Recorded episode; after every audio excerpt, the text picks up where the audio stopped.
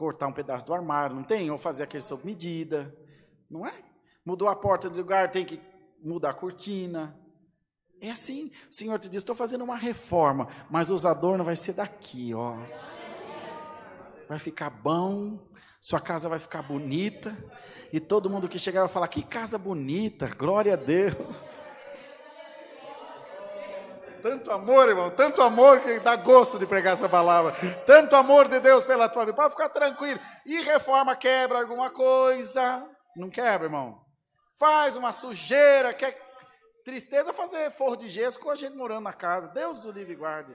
Mas depois que a sanca de gesso fica pronta, e que acende as luminárias, fala, ah, Senhor, valeu cada pedacinho de pó. Você fica uns dois anos, né, irmã, tirando pó da casa ainda. Mas toda vez que você olha tudo arrumadinho, você fala, ah, mas valeu a pena, está tão bonitinho, irmão. Não tem problema, está fazendo uma baguncinha na tua vida, mas Deus está trabalhando para melhor, irmão.